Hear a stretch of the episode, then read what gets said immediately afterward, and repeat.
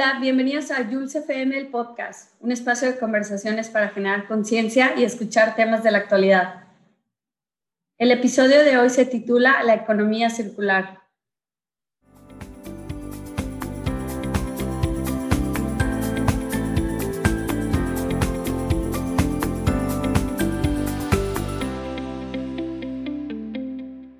Hoy tenemos como invitada a Laura Iturria, Laura es de San Sebastián, País Vasco, en España. Estudió Administración y Dirección de Empresas en la Universidad de Navarra. Ha vivido en Rusia y en Singapur. Laura, tras seis años como directora de la empresa de su familia, se mudó a Singapur con su pareja y trabaja como especialista en datos en Apple. Laura lleva mucho tiempo involucrada en el mundo circular, Incluso en 2015 fue premiada por la mejor idea circular de su ciudad natal en España. Laura en la actualidad colabora de manera voluntaria y es la encargada de organizar el Circular Economy Club en Singapur o el Club de Economía Circular, el cual se centra en el diseño de modelos comerciales más eficientes y también está trabajando en el desarrollo de una solución sostenible para una logística inversa en el sudeste asiático. Hola Laura, ¿cómo estás? Buenos días, Jules. Hola, buenos días. buenos días. Buenas noches para quien nos escucha en, Latinoamérica y en España, ya veremos, ¿no?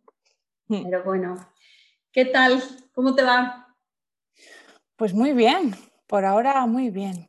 ¿Tú qué tal estás, Jules? Yo muy contenta de tenerte por aquí porque Eres una mujer admirable y quiero que nos cuentes más de todo lo que, lo que haces. Pero a ver, antes de entrar en tu tema, la economía circular, quisiera ver qué, qué es esa idea de la cual fuiste premiada en 2015. Si nos platicas un poquito. Em, mi familia tenía una empresa de materiales de construcción y entonces éramos eh, proveedores de materiales de construcción. Lo que pasa cuando eres proveedor de materiales de construcción es que em, generas bastante desecho de azulejos, de muebles de baño, de cuando las cosas pasan de moda, un poco como que eh, lo primero que se hace es tirar. Entonces, la idea que fue premiada fue la de contribuir con universidades y con escuelas de diseño de, de la zona a que sus estudiantes pudieran usar nuestros desechos para crear nuevos productos, para trabajar con los materiales, para que ellos también tuvieran mejor conocimiento de qué propiedades tienen los materiales, con qué pueden mezclarlos, con cuáles son las fusiones de materiales que se pueden hacer. Y, digamos que, que, el resultado de ese trabajo eran productos nuevos que eran vendibles, eran diseños de la empresa o decoraciones que incluían productos reciclados y sobre todo una generación de ideas de gente joven, constante, que generaba una especie de ecosistema en la empresa. Entonces, e, ese, ese fue más o menos el proyecto que fue muy, muy bonito hacer. interesante, pero ¿ya sabías lo que era la economía circular o solo dijiste, oye, pues, no tenía ni idea. No tenía ni idea de qué era la economía circular. Yo siempre he estado muy concienciada desde pequeña. Mi madre me decía que cuando íbamos al monte, ellos cogían champiñones y yo plástico todo el rato. Desde que tenía ocho años iba cogiendo el plástico de todos los sitios porque a mí es que me horrorizaba ver plástico en el monte. Y entonces eh, yo siempre he tenido un poco de, toque con, los desechos y con lo de tirar. Y igual un poco de síndrome de Diógenes, ¿no? Pero para mí tirar es como horrible. ¿Cuál es ese? ¿Cuál es ese síndrome? El de que acumulas todas las cosas en tu casa porque las quieres guardar y no quieres tirar. Y, en ese momento yo no sabía lo que era la economía circular, pero a raíz de, ese proyecto, es cuando ganó el premio, me dijo, bueno, es que es un proyecto muy circular. Y yo dije, perdón. y entonces ahí es cuando empecé a informarme de qué era la economía circular. Eh, empecé a conocer sobre Ellen MacArthur Foundation, que es la, la fundación que empezó a hablar de economía circular como modelo económico. Eh, empecé a ser parte del Club de Economía Circular y ahí es cuando me empecé a meter un poco en el mundo y me pareció tan interesante, dije, ah, pero si esto es exactamente lo que yo estaba buscando, ¿sabes? Y lo que llevas haciendo desde sí, pero sin, saber que era, sin saber que tenía un nombre, ¿no? Que estaba ya, que tenía un modelo diseñado ya. Ya. Pero a ver, ¿qué, ¿qué, es la economía circular para quienes no sabemos mucho o nada de economía circular? Cuéntanos. Sí, porque parece que es un término que ahora se oye mucho, pero saber exactamente qué es, igual no, no tanta gente lo tiene muy claro, ¿no? Em, bueno, voy a intentar explicarlo de manera sencilla. Eh, la economía, digamos, lineal, que es en la que trabajamos en la que vivimos ahora, se basa en coger productos de la naturaleza, procesarlos y una vez esos productos han sido utilizados, se desechan. Entonces, eh, la naturaleza tiene recursos limitados, obviamente. Y cuantos más productos se producen extrayendo materias de la naturaleza, pues más impacto ambiental tenemos, medioambiental tenemos. La economía circular lo que trata de hacer es, una vez los productos están creados, en vez de desecharlos, ser capaces de obtener las materias primas para nuevos productos de esos exproductos. Con lo cual, las fuentes de recursos pasan, deja de la naturaleza deja de ser una fuente de recursos y las ciudades donde se generan desechos pasan a ser las nuevas fuentes de recursos. Mm. Entonces, lo que intenta hacer es modelos en los que los productos nunca acaben siendo desecho, sean reutilizados o se puedan despiezar para generar productos nuevos o que haya canales de logística inversa donde esos productos puedan volver a las fábricas para volver a ser materias primas y generar nuevos productos. A ver, ¿y cuál sería, por ejemplo, un, producto casero? Algo que la mayoría tenemos en la casa y que se podría utilizar este término de economía circular. Mira, hay, hay, la economía circular es algo que ha ocurrido durante mucho tiempo. Yo me acuerdo que mi abuela al principio no entendía cómo íbamos al supermercado a comprar botellas de vino porque para ella la botella de cristal es algo que tenía en casa y que venía un hombre con su camión, le rellenaban el vino y luego se iba, o la leche. Y luego cuando había que volver a, comprar leche o vino, cada uno llevaba su botella, la devolvía y a cambio tenía otra nueva. Mm. Eso es economía circular 100%, porque esa misma botella está siendo reutilizada constantemente. Nosotros ahora mismo, en nuestra generación, vamos al supermercado, compramos una botella de vino, nos la bebemos, bueno, puedo decir vino como leche, que suena un poco alcohólico, pero... Y luego la tiramos, y la tiramos y esperamos que sea reciclada. Pero ya el proceso de reciclaje eh, necesita muchísima energía, genera residuos. Entonces, aunque sea reciclable, reciclar consume mucha energía también. Entonces, si podemos evitar el último paso y hacer que ese producto vuelva a tener eh, vida útil lo el mayor tiempo posible, ya estamos haciendo economía circular.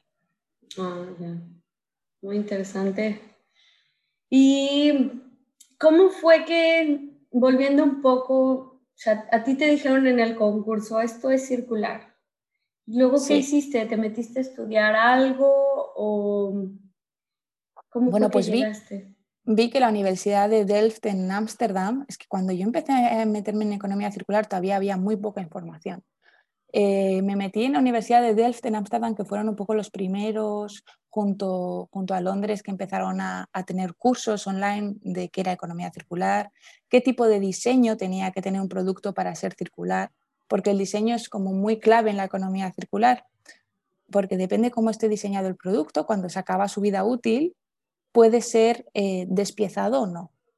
Entonces, si el producto está diseñado de una manera en la que una vez se acaba su vida útil no puedes, por ejemplo, separar el plástico del cartón, pues eso nunca va a poder ser reutilizado o reciclado.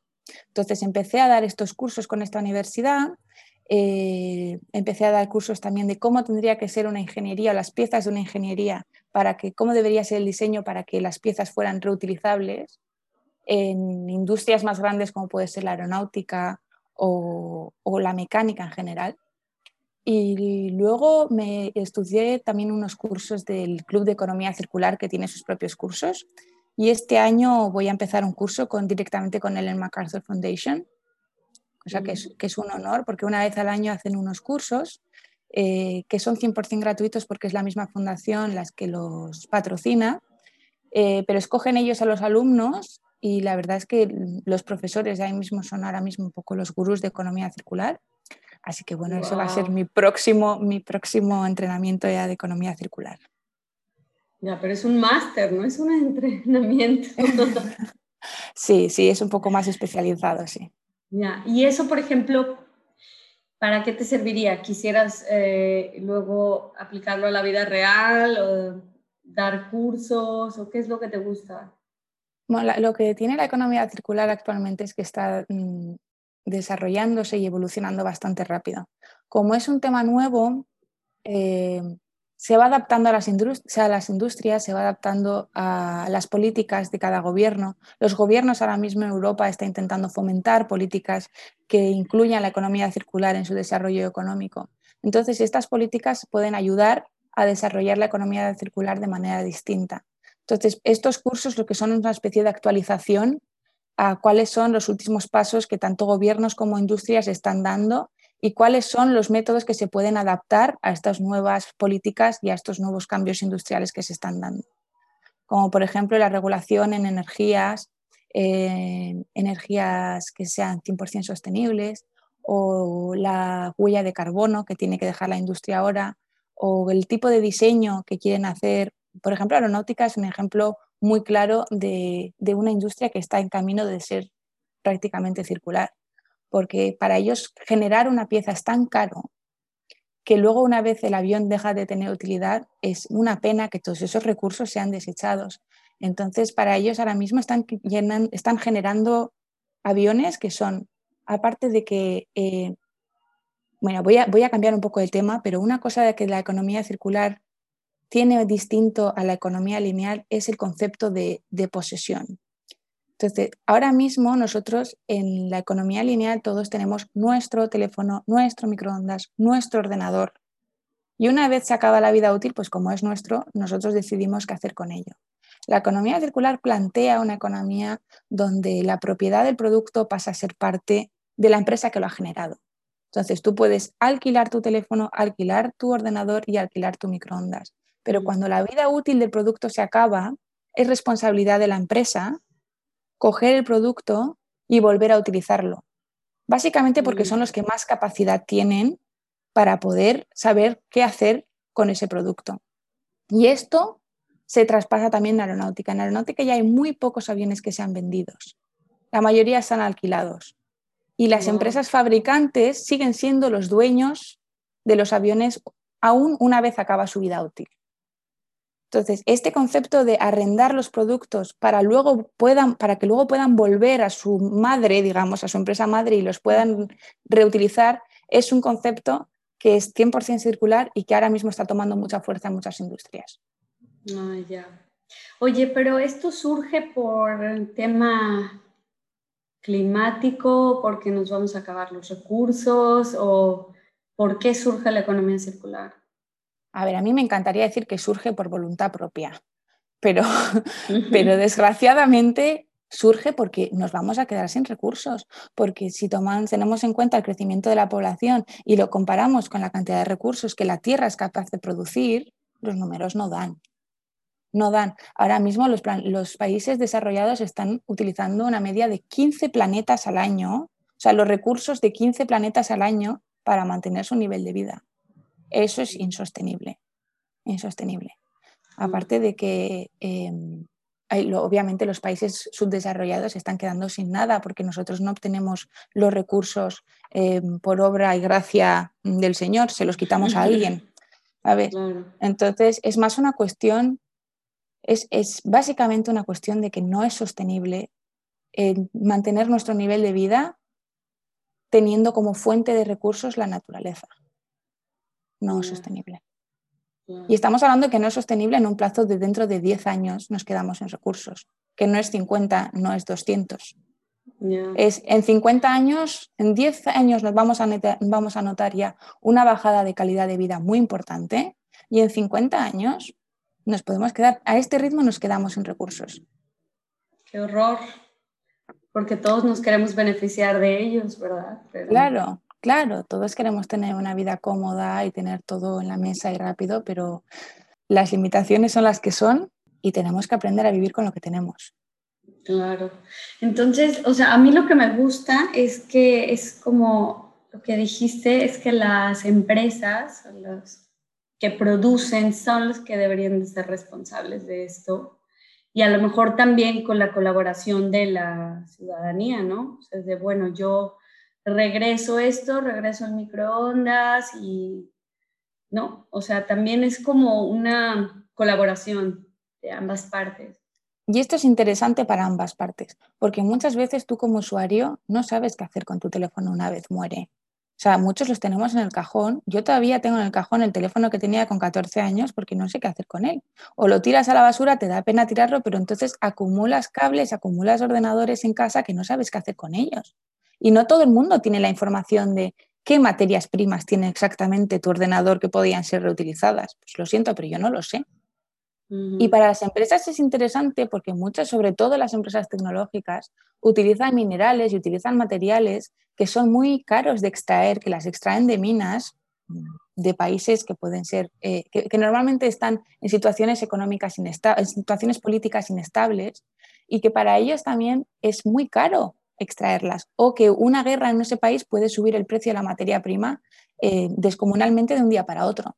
Entonces, también para ellos, para mantener eh, una competitividad en el mercado, les interesa tener una fuente de recursos que sea estable y que, que ellos puedan controlar. Entonces, es beneficioso para las dos partes. Claro, ganar, ganar, ¿no? Mm.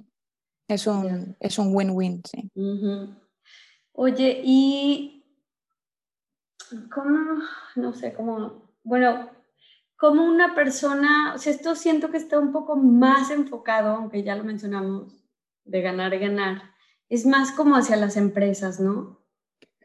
La economía circular es un modelo económico. Entonces, cuando hablas de economía circular de manera como modelo económico, sí está más enfocado a nivel de mercado. Pero la economía circular se puede llevar a cabo a nivel particular también, sobre todo en em, el tipo de productos que utilizamos y cómo los consumimos. O sea, todo lo que es, por ejemplo, la moda rápida, eh, todos los productos que son, que están diseñados para usar y tirar, esos son 100% economía lineal.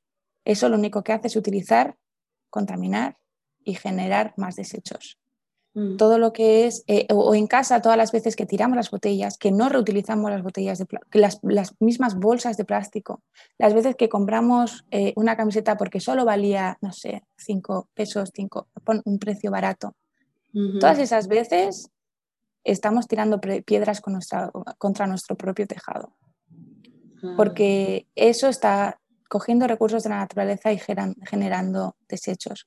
Con lo cual, la economía circular se puede llevar a la práctica en casa, intentando reutilizar al máximo las cosas que hay en casa, tanto los botes de cristal como las bolsas, intentando tener una, haciendo, hacer una compra consciente de, ropa, de muebles, de cosas que duren. Es muy importante que las cosas duren, porque aunque mm, el desembolso inicial puede parecer más alto, a largo plazo es mucho más barato que esa mesa que te ha costado más cara que la de IKEA te dure 10 años. Si comparas el tiempo que vas a usar, la otra mesa con el tiempo que podrías usar la de IKEA, pues te compensa más que sea largo, aparte de que la puedes revender. Ahora hay un montón de aplicaciones de segunda mano que ponen en contacto a gente que facilitan la venta y el intercambio de productos de alta calidad. Sí, Sí, la verdad yo creo que sí deberíamos de hacer eso porque eso se hacía en el pasado, ¿no? O arreglabas las cosas, no desechábamos tanto, sino reparábamos, arreglabas, le dabas, no sé, si era el mueble de la abuela, había que tapizarlo de nuevo y bla, bla, bla para hacerlo más moderno, ¿no? Y sobre todo tenemos que ser conscientes de que nos han educado para consumir que nosotros no hemos nacido consumiendo y desechando. Hay un montón de campañas de publicidad, hay un montón de educación de las multinacionales hacia, hacia el comportamiento de los consumidores para terminar siendo así. Seguramente eh, nuestras abuelas echan las manos en la cabeza cuando ven nuestra forma de consumir, porque quizá después de haber pasado una guerra, después de haber pasado malos momentos, a ellos no les entra en la cabeza que nosotros tomemos un producto, lo usemos cinco minutos y lo desechemos. Mm. Entonces, hay que entender que esto no es la naturaleza de un ser humano, esto es muchas campañas de marketing y mucha inversión para que tú consumas todo el rato. Oye, pero ¿no crees que es difícil decirle a las grandes empresas, oye, bájale a tu producción loca? O sea, ¿cómo convences tú a una empresa de, oye, mete la economía circular a lo que haces? Mira, mm, primero las empresas grandes siempre responden a la, demanda. Entonces, eh, lo que, lo que muchas veces las empresas grandes dicen es que la gente pide mucho sostenibilidad, pero luego no quiere cambiar los hábitos de consumo. Y eso es, una realidad. Entonces eh, empieza a todo lo que esto que se llama el greenwashing, ¿no? que parece que ahora como hacen la bolsa biodegradable ya no es mala. Cuando la bolsa biodegradable sigue cogiendo los productos, sigue cogiendo las materias primas de la naturaleza y se siguen desechando, por mucho que sea biodegradable. Mm. Eh, entonces ellos dicen, sí, la gente pide cambio, pero luego no quiere cambiar. No quieren irse a un jabón de pastilla, quieren seguir teniendo el jabón líquido. No quieren que los yogures vengan en tarrina de cristal porque se rompen, quieren que vengan plástico. Entonces, por una parte, las empresas grandes responden a la demanda. Por eso el cambio personal es muy importante. Y ser conscientes personalmente de que sí que podemos cambiar las cosas a nivel individual es muy importante. Por otro lado, la economía circular em, se basa en generar modelos más eficientes, se basa en reducir la cantidad de desechos o eliminar 100% la cantidad de desechos que una industria genera y hacerle capaz de reutilizar los productos eh, de una manera, no me encantaría decir eterna, pero por lo menos mucho más extendida de lo que hace hasta ahora. Entonces, para las empresas también es beneficioso, porque generar desechos cuesta dinero también. Mm. Con lo cual, em, a ellas también lo que pasa es que el, modelo tiene que estar claro. Tiene que haber una, un, público que esté dispuesto a consumir un producto circular. Pero si tenemos las dos partes, es beneficioso para las dos partes. ¿Y crees que habría que educar también a la gente en esto o simplemente educar a través del producto? Ah, no, no. Yo creo que la educación es básica. En cualquier cosa la educación es básica. Eh, la información es básica, los medios, poner los medios para que la gente pueda entrar en ese tipo de sistema es básico. Por eso creo que la, participación del gobierno es, es necesaria. Es necesaria, es necesaria desde las escuelas, es necesaria desde la ayuda pública, es necesaria desde, desde que haya un sistema social que pueda llevar a cabo una economía circular. Para mí la educación es un básico básico, sin duda. Mm. Pero lo ves en las nuevas generaciones. ¿eh? Los niños de tres años no te dejan echar la botella donde tú quieras.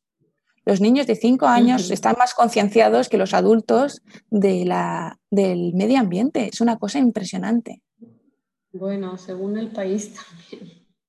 Sí, según, el país. Pero sí, la educación es básica. Sí. Claro, por eso este podcast, para educar a la gente. Mm.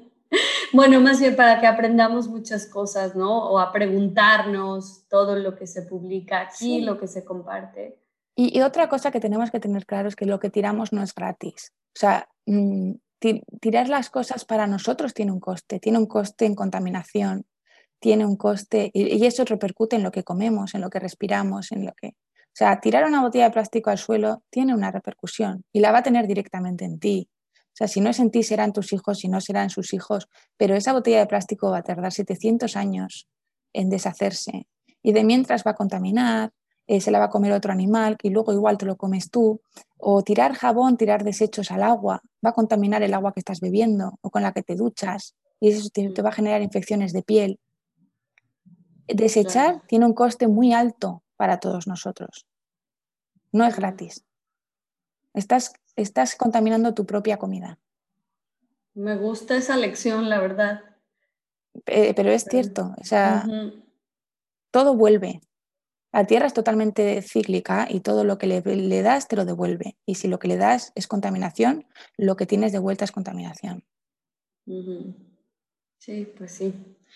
Así que tenemos que ser más conscientes, pero bueno, ya un poquito para concluir, nada más quisiera preguntarte, em, eso que se está trabajando, no sé si lo estás trabajando tú o el Circular Economy Club, el desarrollo de una solución sostenible para una logística inversa en el sudeste asiático. ¿De qué va eso, Laura? Bueno, eso es más un proyecto personal que estoy intentando desarrollar, pero que todavía se encuentra con bastantes barreras. Eh, pues como resumen es que mm, a raíz del COVID los niveles de, consumo electrónico, de, compras online se han, incrementado muchísimo y con ellos los volúmenes de plástico y de cartón que son enviados constantemente. Eh, normalmente la vida media de una caja de cartón está entre 3 y 5 días, desde su producción hasta su muerte. Entonces, mm, esto es un consumo de madera, de agua, de energía para producir impresionante. Eh, la gente se queda muy tranquila con el hecho de que es reciclable, pero es que la, la de recursos que se han utilizado para que sea factible, para que sea real, es mucho más grande.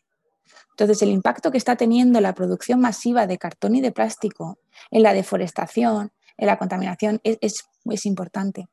Entonces, eh, la, solución es buscar una, forma de generar unos sobres o unas cajas que sean reutilizables y que puedan eh, atravesar distintos países. Lo que pasa es que ahora mismo cada país tiene su propia política de entrada y salida de productos con lo cual eso es un poco complicado. Estamos intentando mirarlo para, internamente Singapur ahora mismo, que el, gobierno está muy interesado. Y bueno, aquí rompiéndonos un poco el cerebro, porque claro, cuando tienes un viaje más, los costes suben, así que estamos intentando buscar soluciones a todos los nuevos problemas con los que nos vamos encontrando todos los días. Ya.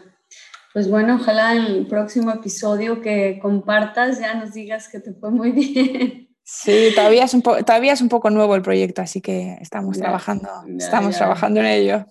Aquí estaremos para ti, así que un placer siempre. Pero bueno, y yo quiero decir una frase especialmente para Laura porque me encanta su, su región en España, el País Vasco, y quiero decir Gora Euskadi para ser un poco divertido. Gora.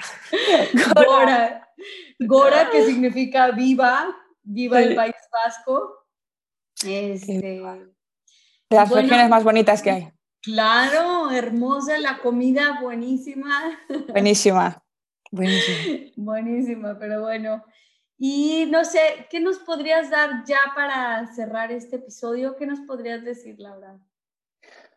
Pues primero que cuando estés en casa em, le prestes un poco atención a los productos que están a tu alrededor e intentes pensar en segundas utilidades que podrías dar a los productos y que a la hora de comprar un producto mm, prestes un poco atención al diseño.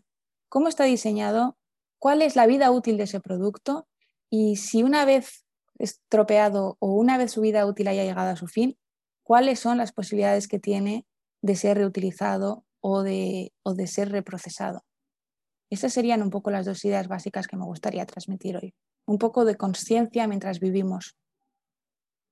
Conciencia en nuestro consumo.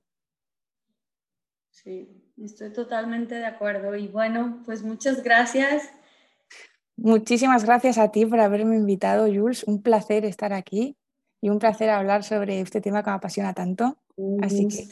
Claro, y luego que nos cuentes todo lo que aprendas en ese máster, que seguro súper interesante. Sí, estoy segura, va a ser interesante.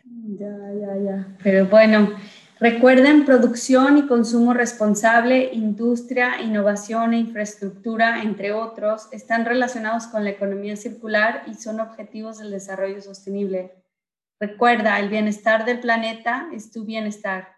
Y para más historias, suscríbete al podcast y sígueme en Instagram como JulesFM-el podcast.